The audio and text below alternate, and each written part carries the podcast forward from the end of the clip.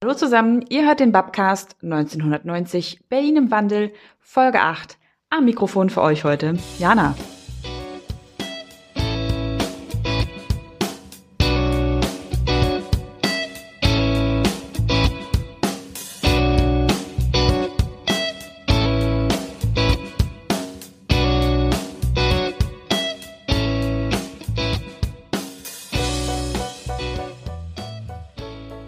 Zuhörerinnen und Zuhörer, herzlich willkommen zur achten Folge unseres Babcast 1990 Berlin im Wandel.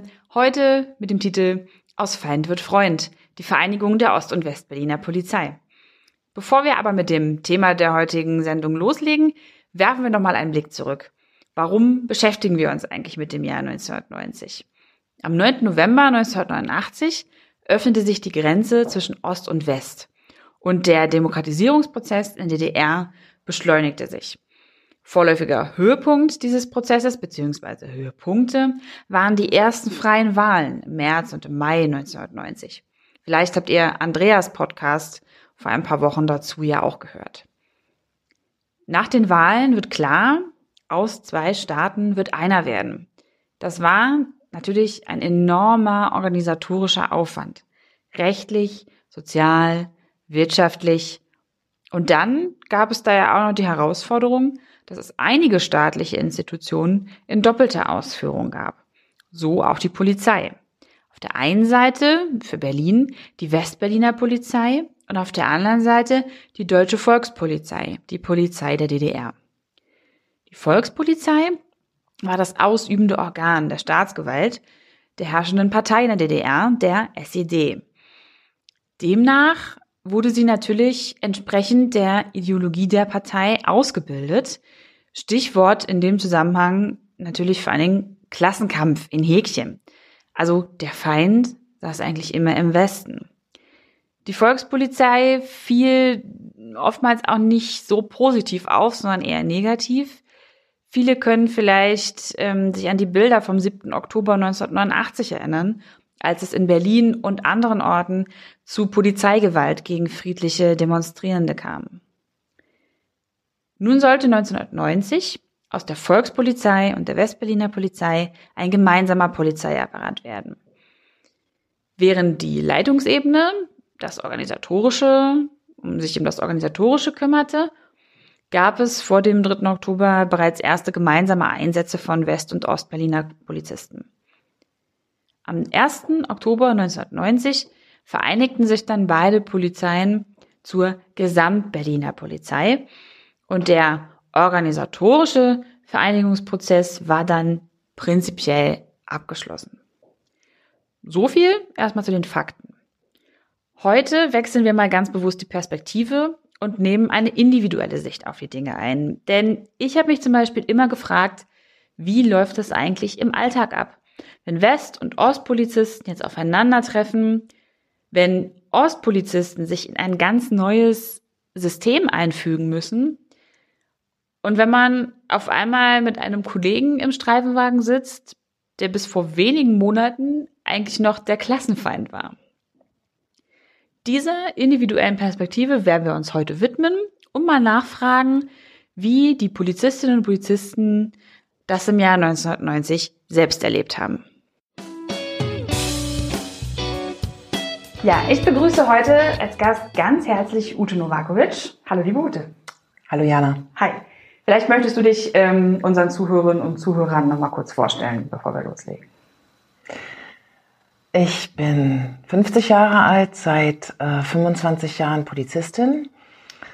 Eingestellt wurde ich aber 1993 nach der Wiedervereinigung, also schon zu Westbedingungen. Ähm, seit sieben Jahren arbeite ich auf dem Polizeiabschnitt 15 in der Prävention. Das ist einer von 36 Abschnitten, die ähnlich aufgebaut sind. Die Besonderheit finde ich, und das passt ja auch zu diesem Thema, ist, dass der sich gegenüber vom Mauerpark befindet, Eberswalder Straße, mhm. und äh, zuständig ist für den Bereich Prenzlauer Berg Nord. Und das ist natürlich auch äh, der Bezirk, an dem ganz viel stattgefunden hat, mhm. äh, was mit der deutschen Einheit zu tun hat. Da gibt's die Gethsemane-Kirche, da gibt's die Bornholmer Straße nirgendwo kann man den Wandel, finde ich, in der Stadt so gut absehen wie im Prenzlauer Berg und da arbeite ich. Das mhm. finde ich ganz inspirierend. ein historischer Bereich, natürlich auch die Nähe zur Mauer, also im Prinzip mhm. zum Grenzstreifen spielt ja dann auch äh, eine Rolle, da werden wir auf jeden Fall später nochmal darauf zu sprechen kommen. Wir sind äh, ja im Prinzip zusammengekommen, kann man so sagen, über ein Projekt, was du machst, schon seit einer Zeit. Und zwar stellst du Fragen. Ich stelle Fragen, genau. Wenn man ja. so will. Ja, du hast mich gefunden über die Polizeihistorische Sammlung. Genau. Hm. Da äh, habe ich mich mal vorgestellt und bin dort mittlerweile nebenher engagiert, weil mir ein Thema nachgelaufen ist. so muss ich das sagen. Das, äh, ich ich habe ja gesagt, dass ich in Prenzlauer Berg arbeite und dort äh, seit sieben Jahren äh, meine Kollegen irgendwie kennengelernt habe und schätzen gelernt habe. Und irgendwann gab es einen Zufall, äh, war mir dann auf einmal so klar, wow, da sind ja welche schon ewig lange im Prenzlauer Berg, eigentlich gefühlt ihr ganzes dienstliches Leben. Mhm. Und wenn man dann so betrachtet, wie alt die jetzt sind, dann kommt man auf die Idee, wow, die sind ja vor der Wende dort Polizisten gewesen. Dann haben sie die Maueröffnung miterlebt im Prenzlauer Berg. Mir, mir ist die Symbolik klar geworden anlässlich einer Pensionierungsfeier. Da haben Kollegen zu dieser Angelegenheit sich drei Uniformen angezogen. Nämlich alle drei Uniformen, die dieser Kollege im Laufe seiner Dienstjahre trug. Der eine hatte tatsächlich noch seine Volkspolizeiuniform. Okay. Der andere trug diese grüne Uniform, die lange Zeit hier äh, sichtbar war. Und der dritte dann die blaue, mhm. die wir jetzt haben. Und ich fand, das war eine ganz starke Symbolik.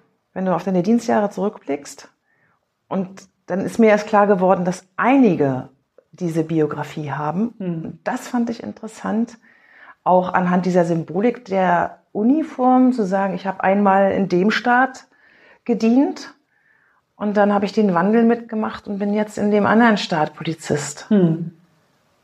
Und dazu habe ich Fragen gestellt. Die habe ich mir dann mal beiseite genommen. Erst habe ich mir einen Camcorder gekauft und dann habe ich äh, das Vertrauen, was ich äh, habe, offensichtlich ausgenutzt, indem äh, es möglich wurde, die dann mal zur Seite zu nehmen und zu sagen, Mensch, wie war das für dich? Was hast du erlebt? Und da kamen ja so viele Geschichten zutage, das war wie eine äh, Bergung eines Schatzes. Hm. Auf jeden Fall, die ganzen Erinnerungen, die da dranhängen. Und die Polizeihistorische Sammlung macht da jetzt eine Ausstellung draus, ne? Genau, das ist ja nun dieses Jahr das 30, das ist ja der 30. Jahrestag der äh, Wiedervereinigung, aber auch der Vereinten Polizei. Und in Berlin ist das ja nun tatsächlich was anderes als in Flächenstaaten. Mhm. In Berlin sind ja zwei Polizeiorganisationen aufeinander getroffen an einem Tag, an diesem 3. Oktober, eigentlich am 1. Oktober schon, ähm, und mussten auf einmal miteinander auskommen. Das heißt, ganz pragmatisch äh, haben die auch dann in einem Funkwagen gesessen. Mhm. Ich gehe mal davon aus, dass das in Flächenländern nicht so gewesen ist. Mhm. Da werden vielleicht ein paar Berater, Entscheider gekommen sein, aber ansonsten blieb das ja weitestgehend homogen. Die sind dann irgendwie so als homogene Masse in die Einheit gegangen. Mhm. Aber in Berlin, und das fand ich das Besondere, äh, sind die gemeinsam ins kalte Wasser gestiegen. Mhm. Und da sind wir ja eigentlich auch schon mittendrin im Thema.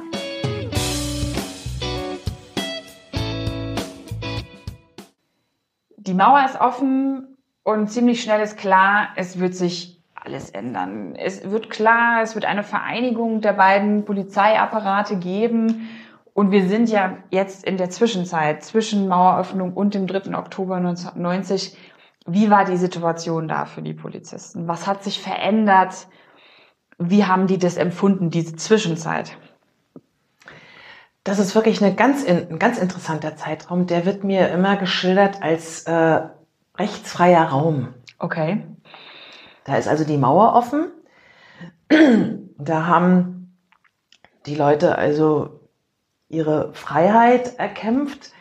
Äh, es gab die sogenannte friedliche Revolution, äh, wo man auch äh, gegen diese Leute aufgetreten ist, die will, also die, die, die Willkür des Staates und, und der, und der äh, SED-Diktatur. Und dann äh, sind dieselben Polizisten aber noch in ihrer Uniform erkennbar mit den Aufgaben betraut, äh, öffentliche Sicherheit und Ordnung aufrechtzuerhalten. Und jetzt äh, rede ich mal vom Prenzlauer Berg. Da wurde mir geschildert, dass das tatsächlich eine ganz große Herausforderung gewesen ist und dass da die Akzeptanz nicht mehr äh, sehr groß gewesen ist. Mhm.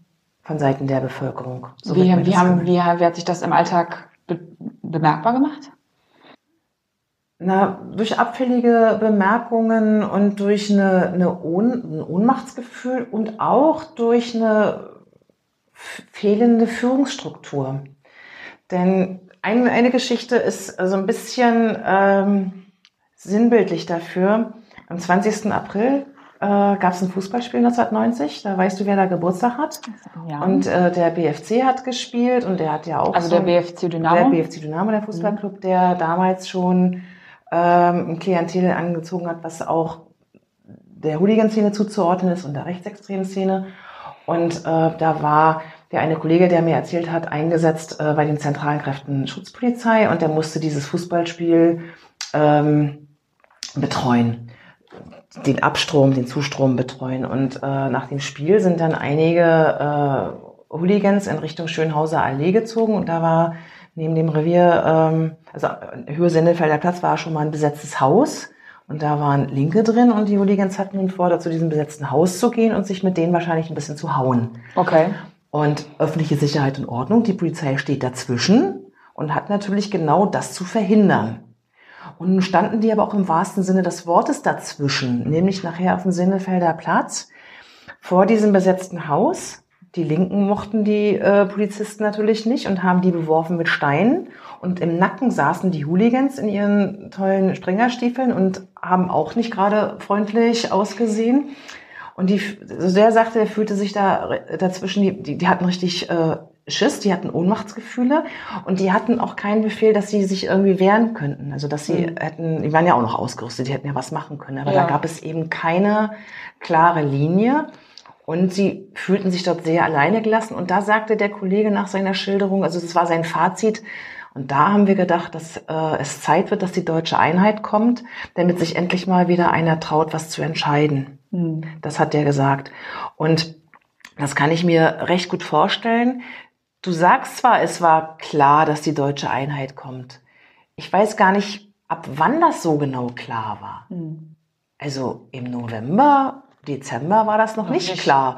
Und ich weiß auch gar nicht, ob es im Januar, Februar klar war, vielleicht nachher irgendwie im Nach Sommer. Wahlen, und dann, ja, ja, und, und auch wie das denn genau aussieht. Also ich glaube, das war eine Zeit der ganz großen Unsicherheit untereinander, dass sie die Abwesenheit, also sie nennen alle die Abwesenheit von Führungsstrukturen Mhm. Dass man sich immer versucht hat, das ein bisschen bedeckt zu halten, dass man irgendwie auch gar nicht wusste, was jetzt von der Polizei erwartet wird. Die mhm. Rolle war ja nun eine ganz andere als noch mhm. einige Monate vorher. Man darf bei euch im Abschnitt ja auch nicht vergessen, dass die Mauer wegfiel. Ne? Ja. Also im Prinzip die Aufgabe der Grenzsicherung, der Hinterlandsicherung war ja hinfällig eben weil man die Mauer abgebaut hat, weil man den Grenzbereich hm. entsichert hat. Also das hat ja sicherlich auch nochmal für große Verwirrung oder auch Unsicherheit gesorgt. Trotzdem war es ja noch eine Grenze und das war ja, die DDR war ja noch ein souveräner Staat mhm. und Westberlin gehörte nicht zur DDR. So, und wenn nun aber ein Bösewicht im Westen was macht und die Nacheile, also wenn, wenn der nun aber sich sagt, ich, ich hau mal jetzt nach Ostberlin ab, da haben die Kollegen schon ganz pragmatische Lösungen gefunden. Also diese Zeit okay. dazwischen ist auch diesbezüglich total interessant. Was haben die dann gemacht? Die haben sich zum Beispiel Funkgeräte ausgetauscht. Er hatte, also stand dann irgendwie so, ein, so, ein, so ein mobiles Funkgerät äh, in der Schönhauser Allee dort in der Inspektion und umgekehrt wahrscheinlich in der Punkstraße, also ähm, auf Westberliner Seite, also zumindest was die Direktion Nord betrifft, also Direktion 1 betrifft, dass sie sich gegenseitig zugehört haben und dass sie sich da schon Hinweise geben konnten. Natürlich war das immer noch, sind zwei souveräne Staaten gewesen. Mhm. So.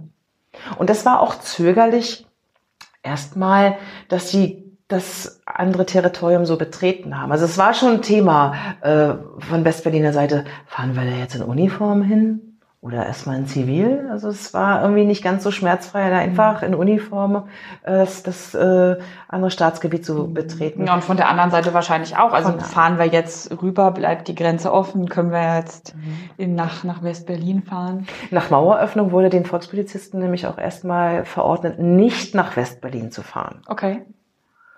Und alle, mit denen ich gesprochen habe, die haben mir gesagt, das haben wir aber gemacht. das war sofort klar.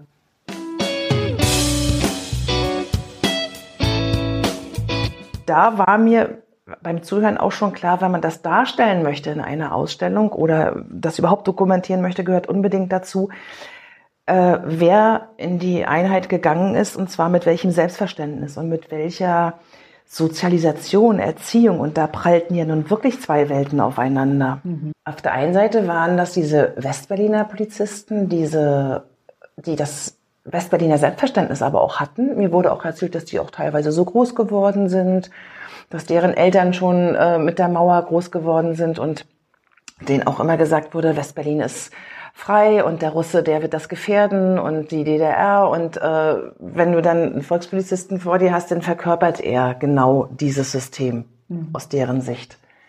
Also es war tatsächlich für die so eine Art Klassenfeind, äh, so, so haben sie es ja wohl nicht genannt, aber es, es war halt der Kalte Krieg. Mhm. Und auf der anderen Seite eben die Volkspolizisten, die ähm, diese Sozialisation hinter sich hatten und das auch gar nicht kannten und für die das tatsächlich der Klassenfeind war, die waren geprägt vom Politunterricht. Mhm. Die mussten ja auch Aufnahmen, äh, äh, Aufgaben wahrnehmen, die Staatsgrenze zu sichern, also die Tiefe der Staatsgrenze. Mhm. Und die Staatsgrenze war die Mauer, die auf der einen Seite Westberlins als äh, störend empfunden wurde, die dazugehörte, mit der man einfach gelebt hat, aber die immer was Schlechtes war und auf, die, auf der anderen Seite eben die Volkspolizisten, die die äh, schützen mussten und die natürlich das auch entweder gar nicht mehr hinterfragt haben oder vielleicht sogar okay gefunden haben. Und das ist natürlich ein riesengroßer Unterschied in der Haltung und die mussten miteinander auskommen. Und da traf man sich ja im Alltag auch durchaus mal.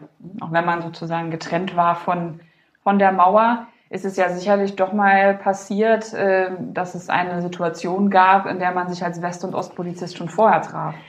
Genau, da traf, also nicht, also traf. Man, genau, man ist sich nicht menschlich äh, begegnet. Ähm, zum Beispiel hat mir ein Kollege erzählt, der hat in der Gartenstraße zu tun gehabt, in, im Wedding. Mhm.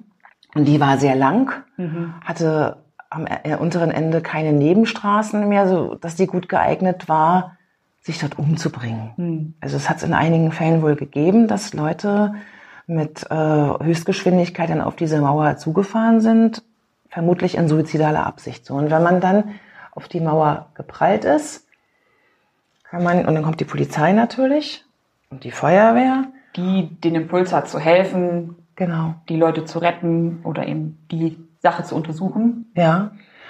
Und dann wurde mir erzählt, dass das eben der erhöhte Schwierigkeitsgrad war, weil die da nicht rangehen durften. Weil dann auch gleich Grepos zu sehen waren. Also Grenzpolizisten. Grenzpolizisten oder Bewaffnete, die dann durchaus auch mal in so einen Lauf geguckt haben. Und äh, es der Westberliner Polizei, so wie mir der Kollege das erzählt hat, nicht möglich war, dort vielleicht noch Menschenleben zu retten. Und da mussten die sogar mit der Feuerwehr so, so einen Haken werfen, um, um das Auto rauszuziehen und um dann erst zu gucken, ob da noch was äh, zu bergen ist. Also sie durften also nicht an die Mauer rangehen. Wenn ich mir vorstelle, dass ein Mensch, ein Polizist in diesem Bewusstsein groß wird und das seine Alltagsrealität ist und der dann mhm. am 3. Oktober Kollegen bekommt, die Sächse sprechen und diese Uniform auch noch anhaben, dass der assoziiert, dass das alles eins ist mhm. und dass nicht jeder in der Zeit in der Lage war, äh, dieser Sache gerecht zu werden und zu, zu differenzieren und, und zu fragen und, und das irgendwie im Einzelfall zu betrachten, das ist mir auch völlig klar. Das mhm. kam erst mit der Zeit. Ja. Aus Feind wird Freund, wenn man es kurz zusammenfassen möchte, oder?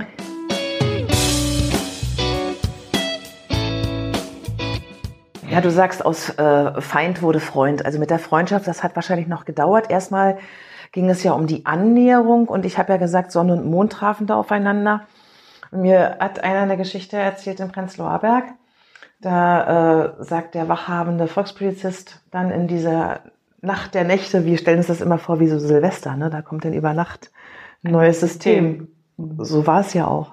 Also am 1. Oktober hat es schon, äh, hat schon die Westberliner Polizei die Führung übernommen. Das war aber wegen der Feierlichkeiten zur Einheitsfeier. Aber ansonsten war ja die Übernahme in der Nacht äh, zum 3. Oktober. Und dann kam die Westberliner schon und dann sagte der wachhabende Volkspolizist, ah, ihr seid hier unsere Unterstützung. Und dann sagt der Kollege aus dem Westen, nee, wir sind ja nicht die Unterstützung. Wir übernehmen hier und du machst, was wir sagen. Klare Ansage. Klare Ansage. Und auch wenn das jetzt weichgespülter vorgetragen worden wäre, hätte es, glaube ich, nichts an der Tatsache geändert, dass sich die meisten Volkspolizisten als ähm, Unterlegene gefühlt haben. Das, glaube ich, kann man auch nicht schönreden und ich kann mir vorstellen, dass so ein Unterlegenheitsgefühl am Anfang erstmal wirkt mhm. und auch dazu führt, dass man nicht sich so offen begegnet, dass man erstmal so ein bisschen verhaltener ist, dass man da erstmal auch Zeit braucht und dann wie sah das denn jetzt konkret im Alltag aus? Also die, du hast ja gerade schon gesagt, am 3. Oktober 1990 war dann der offizielle gemeinsame Dienstbeginn. Wie sah das im Alltag aus? Was hat sich da konkret geändert für die Polizisten auf beiden Seiten?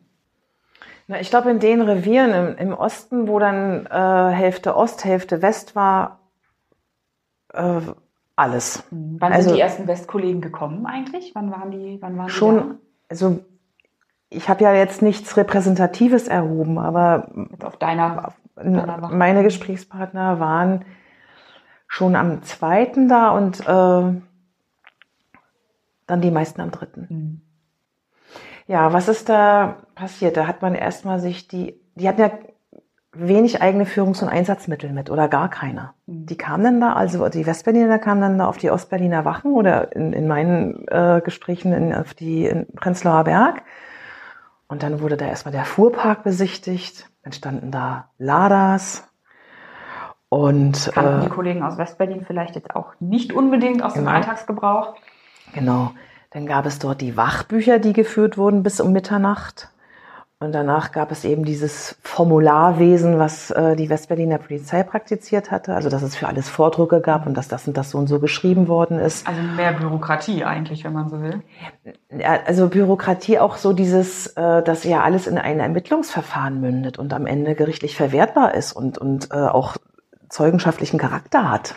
Das, das hatten die Volkspolizisten nicht. Mhm. Also mir ist oft erzählt worden, dass die Festnahmen getätigt hatten früher und nicht mal wussten, wie der heißt.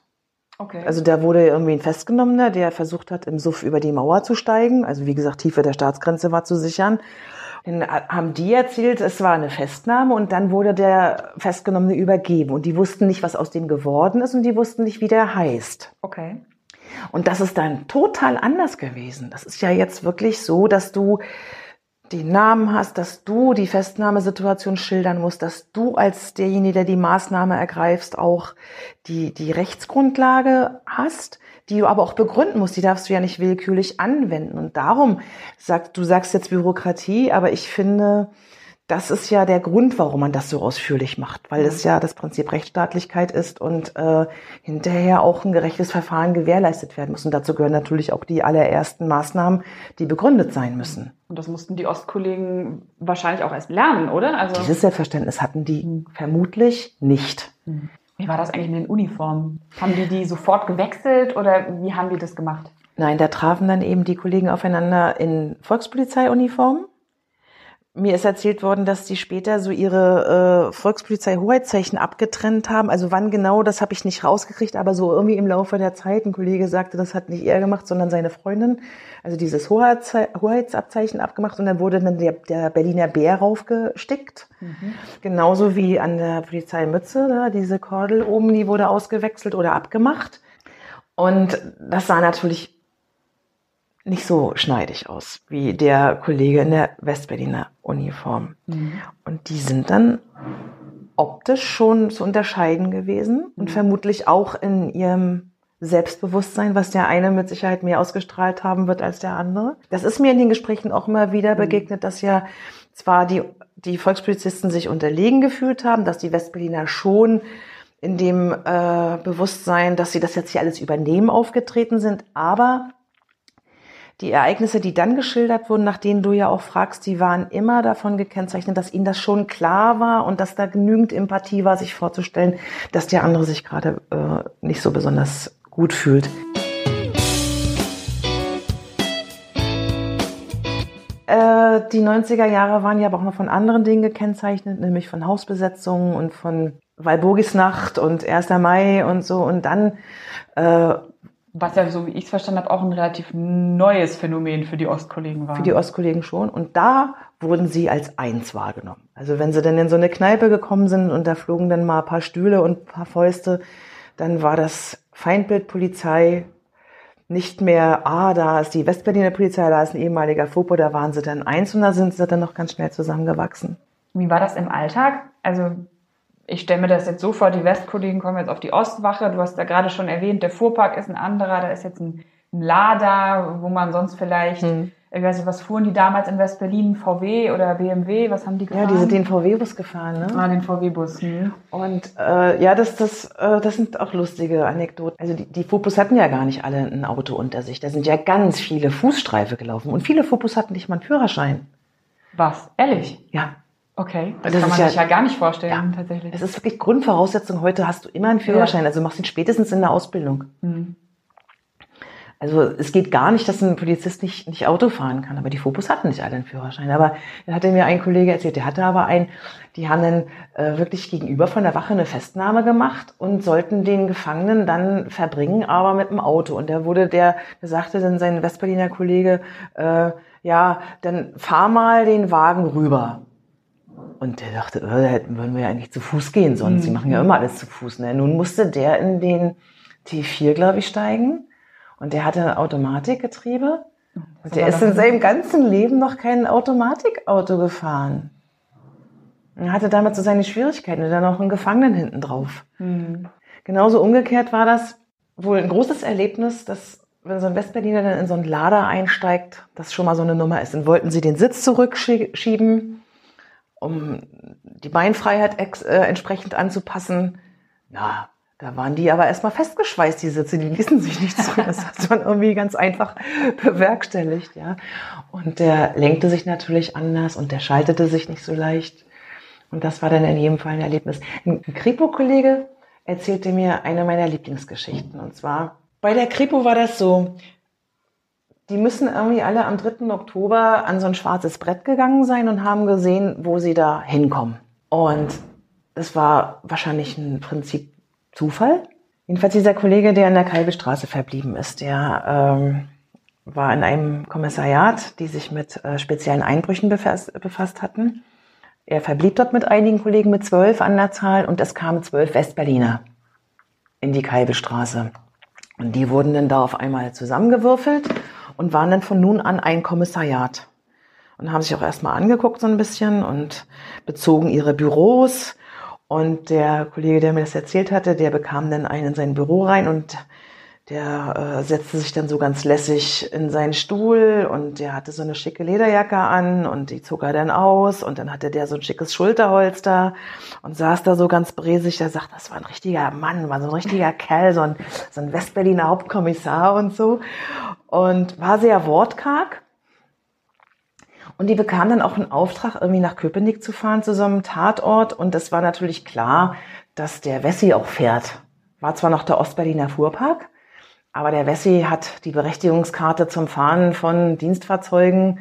Und der andere dachte, na, wenn der so schlau ist und wenn der das alles machen will, dann soll er mal machen. Und die sind dann irgendwie so wortlos, ich, ich stelle das so als Filmszene vor, ja. Also die sind dann so wortlos in das Auto gestiegen. Also in den Lader dann? In den Lader. Mhm. Und der Wessi fuhr los und dann dahin gefahren und Köpenick auch gefunden. Und dann endete die Straße plötzlich.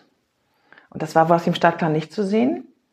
Die endete nicht, sondern die wurde unterbrochen durch einen Park. Und da war so ein, so ein Park und ein Spielplatz. Okay. Und dieser Park, äh, der war aber nur zu erreichen, so, so sagen wir mal drei, vier Treppenstufen. Ich ahne, ging's was runter. Kommt. Und da der Westberliner schneidige Hauptkommissar aber nicht der Typ ist, der den Ossi fragt, und nun? Sondern er war ja nun der Herr der Reusen. Und der Ossi hat sich gedacht, na, das sitze ich mal aus, mal sehen, was der jetzt macht. So schildert er das. Und wie gesagt, ich sehe immer eine Filmszene, dass der dann den ersten Gang einlegt. Allerdings hatte er dann den Schaltknüppel in der Hand. Oh je. Freute sich darüber und ließ dann den Lader so ganz langsam. Also er fuhr tatsächlich die Treppenstufen runter, fuhr gerade durch den Park und am Ende wieder hoch. Und da war der Ossi so beeindruckt von und hat sich am Ende gesagt, so will ich auch mal werden.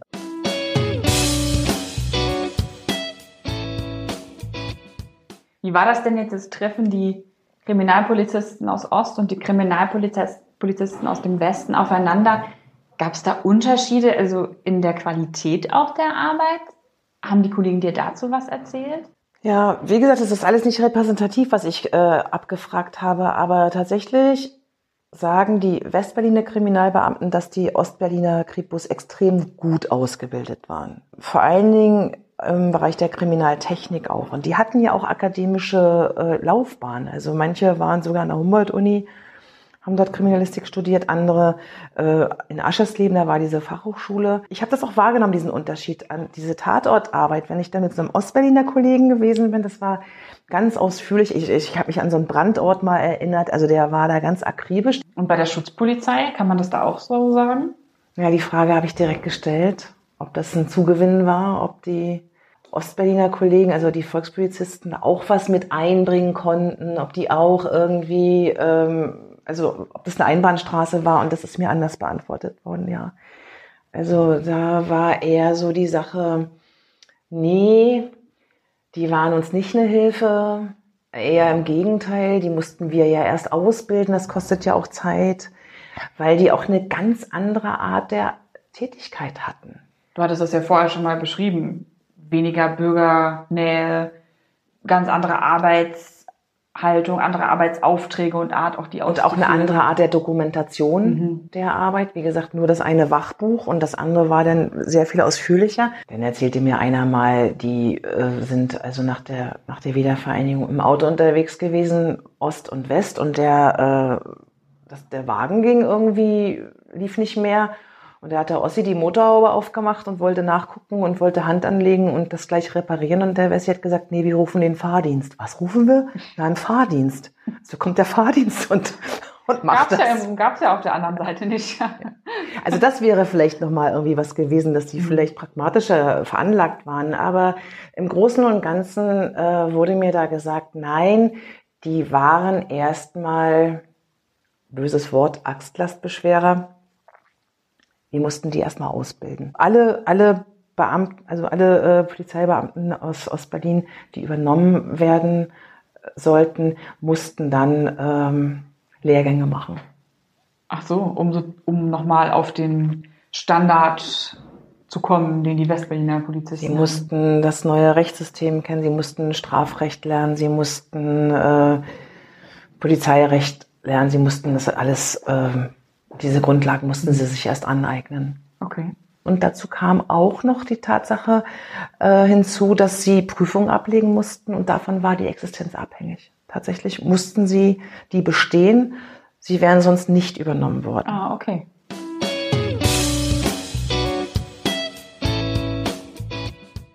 Wo wir vorhin über Freund und Feind gesprochen haben, ein Thema, das ja sicherlich auch damals sehr viel diskutiert wurde, war das Thema Stasi, oder? Denn ich kann mir vorstellen, dass gerade im Zuge der aufkommenden Akteneinsichten und der Überprüfungen auch der Kollegen das sicherlich Misstrauen erzeugt hat oder auch Misstrauen, was vorher schon da war, auch einfach noch verstärkt hat, oder? Wie ist das äh, Thema Stasi bei dir in den Gesprächen wiedergespiegelt worden? Ja, Misstrauen, Unsicherheit. Alle Volkspolizisten wurden ja überprüft. Die mussten Fragebogen ausfüllen, ganz ausführlich. Da waren fast 60 Fragen, eine Selbstauskunft, in welchen Funktionen sie gewesen sind. Und dann wurde ja auch beurteilt, wie nah diese Funktionen an dieser Zusammenarbeit äh, mit der Stadtsicherheit gewesen sind, ob sie inoffiziell oder offiziell für die Stadtsicherheit gearbeitet haben. Und diese Fragen mussten immer angekreuzt werden oder die Antworten mussten angekreuzt werden. Und wenn sie bejaht worden sind, an entscheidenden Stellen, dann führte das sofort zu einer Entlassung. Okay.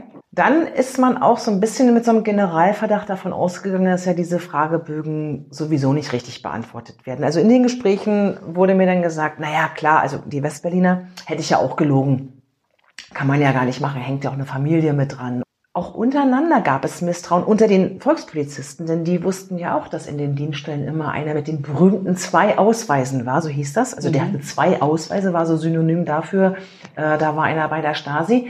Und da haben mir auch Kollegen erzählt, dass sie sich ganz schön gewundert haben. Einer meinte, wow, da hat mein bester Freund und mein guter Kollege die ganze Zeit mich bespitzelt. Ein anderer sagt, oh, da bin ich ja total überrascht. Der hat ja immer nur vom Westfernsehen gesprochen früher und hat mhm. so einen auf Westfan gemacht und jetzt war der selber dabei. Also da gab es eben diese äh, Effekte, wow, diese so ein bisschen ähm, eine Überraschung. Das führte dann aber zu dieser Unsicherheit, dass die wahrscheinlich auch gedacht haben, was finden die denn bei mir? Was ist denn alles über mich angelegt worden? Und wie werden diese Fakten interpretiert? Und genauso eine Geschichte ist mir nämlich mal erzählt worden und die ist so ein bisschen auch repräsentativ für einige, nämlich für die, die in sehr minder schweren Fällen äh, zusammengearbeitet haben. Aber ein Kollege, der war bei der NVA und musste einen Bericht schreiben, der war Schießplatzkommandant im Harz in Grenznähe und da äh, gab es ein Ereignis, da hat einer einen Schusswaffengebrauch im, im äh, Suff äh, gemacht und das musste er dokumentieren. Und dieser Bericht ging dann auch an die ähm, Stadtsicherheit und das wurde ihm zur Last gelegt. Und hm. da wurde der ausgekleidet. Also dieser Begriff des Auskleidens fiel da häufig. Das ist also der Verbot der Amtsausübung. Okay. Das ist ein richtiger Akt. Den spricht denn der Vorgesetzte aus und der nimmt dir dann deine Uniform, deinen Dienstausweis und deine Waffe weg. Und das ist schon irgendwie ganz was Schlimmes für einen Polizisten. Mhm. Also, und dann auch noch für eine Sache, wo du dir gar nicht bewusst gewesen bist, dass das was, äh, was Verwerfliches ist. Denn der hat damals nach seinem Gesetz richtig gehandelt. Und genau das wird jetzt anders interpretiert und führt zu einer Entlassung. Nein, du kannst hier kein Polizist mehr sein im Vereinten Deutschland. Und der hat dann aber wie, wie einige hundert andere auch den Weg zum Anwalt gefunden. Da gab es dann auch eine Anwaltskanzlei, die hatten sich dann darauf spezialisiert, die machen dieses Beamtenrecht und die haben dann äh, Klagewege erwirkt und äh, da haben, die haben dann dazu geführt, dass das Gericht darüber entschieden hat, wie diese Fakten zu interpretieren sind. Also die Fakten, die in den Gauk-Unterlagen äh, standen, die wurden dann aber ins Verhältnis gesetzt. Die wurden dann ganz differenziert betrachtet und da waren dann die Kollegen, wurden dann wieder eingestellt, weil ihnen äh, das nicht zur Last gelegt werden konnte. Und da wurden dann aber auch diese Umstände betrachtet.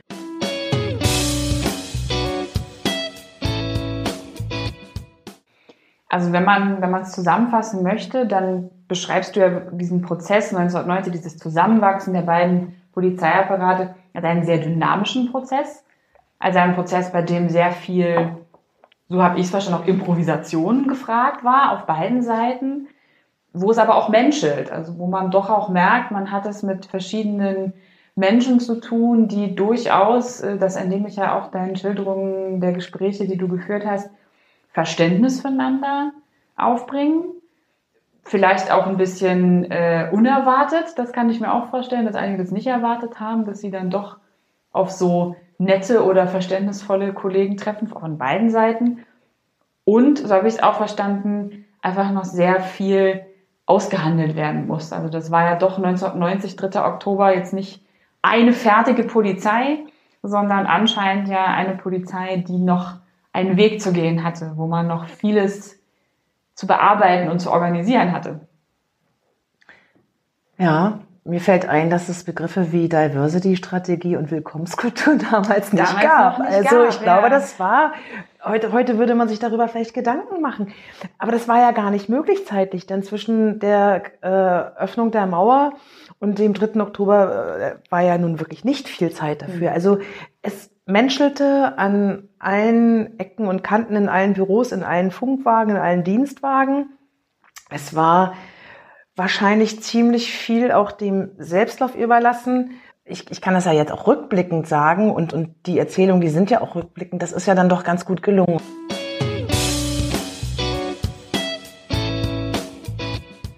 Die Ute, eine letzte Frage würde ich dir gerne noch stellen. Wir sind ja jetzt im 30. Jahr der deutschen Einheit. Wenn wir uns in zehn Jahren wieder treffen, dann sind es 40 Jahre.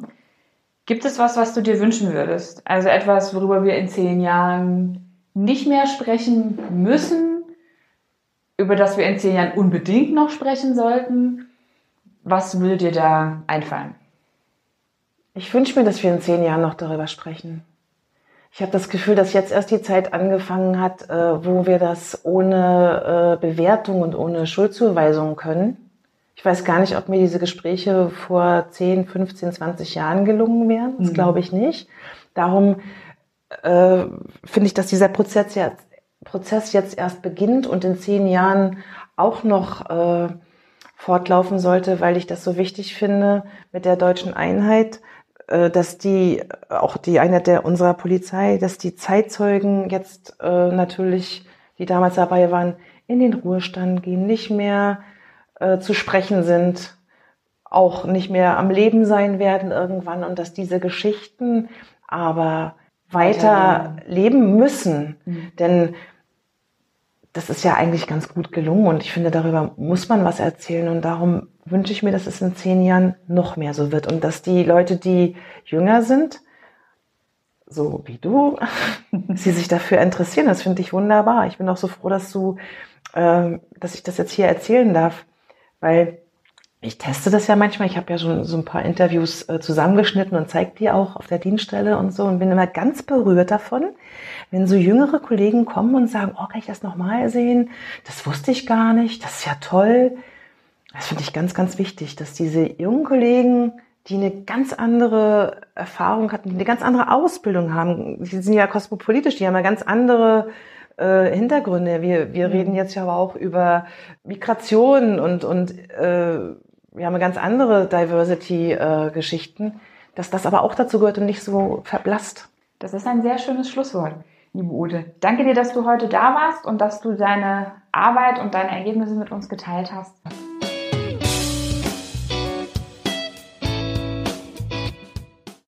Ja, liebe Zuhörerinnen und Zuhörer, wenn euch das Thema interessiert hat, dann schaut wie immer gerne mal auf unserer Homepage vorbei, babcast-berlin.org. Da haben wir wie immer zusätzliche Infos, Links und Literaturhinweise für euch zusammengestellt. Wenn ihr an weiteren Perspektiven und Einblicken zur Polizei 1990 interessiert seid, die Ausstellung dazu in der Polizeihistorischen Sammlung in Tempelhof könnt ihr noch bis 16.12. besuchen. Infos dazu findet ihr auch bei uns auf der Homepage. Ansonsten gilt natürlich wie immer, liked uns gerne, folgt uns bei Twitter. Ihr findet uns bei, wie immer, Spotify, iTunes und allen anderen einschlägigen Portalen. Ja, dann bleibt nur noch zu sagen, das war's für heute und bis zum nächsten Mal.